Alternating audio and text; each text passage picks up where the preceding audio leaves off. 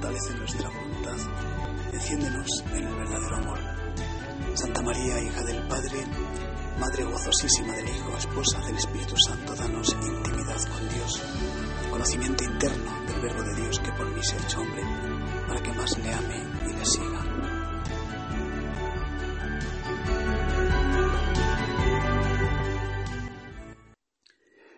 El 25 de diciembre Dios nos regala la encarnación hecho niño, Dios hecho niño en Belén. Podemos ver al verbo de la vida, podemos tocar, palpar, experimentar. Ante semejante entrega de Dios que no nos ha entregado algo maravilloso, sino nos ha entregado a alguien, y no cualquier alguien, sino que se ha entregado a sí mismo en Cristo. Ante este don insospechado la Iglesia queda expectante, queda en shock, queda asombrada durante ocho días. Ocho días para que le pasen cosas en el alma y en el corazón y en el misterio de la Iglesia.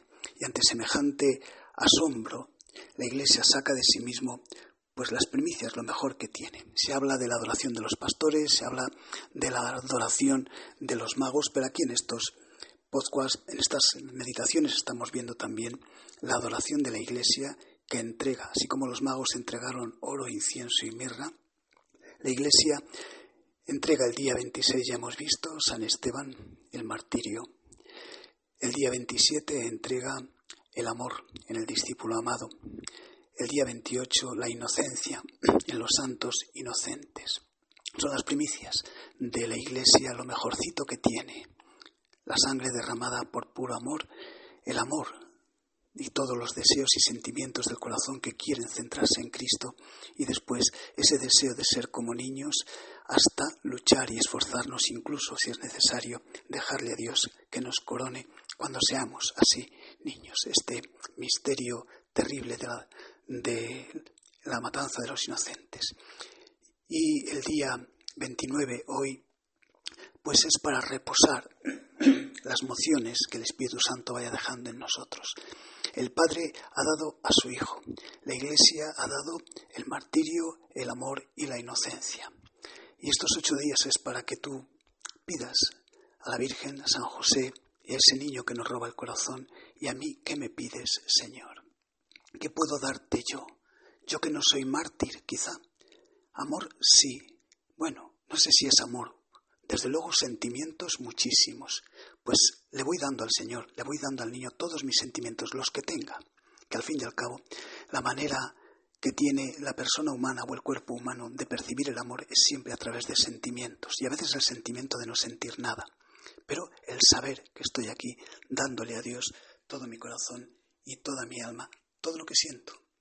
Pues quizá el día 29 de diciembre aquí en este corazón de la octava de Navidad es para dejarle al Señor, seguir contemplándole y que vaya sacando de nosotros todo lo que somos y todo lo que tenemos.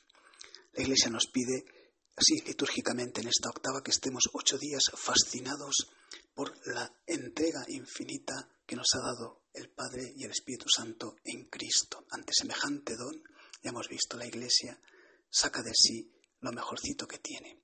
Pues tú, ¿qué es lo que quieres darle de ti?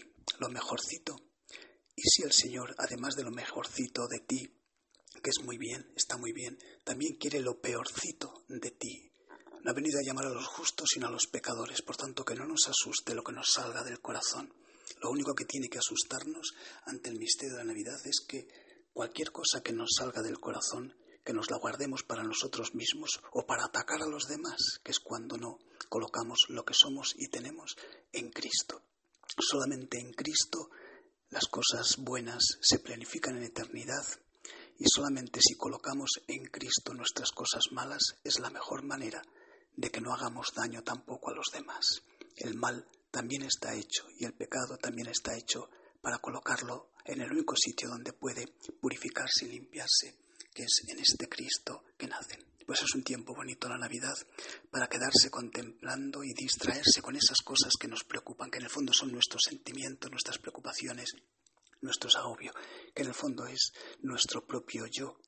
Pues eso que, que vaya saliendo ante el niño en el portal, entregárselo a Jesús, delante de su madre y con la ayuda siempre de San José.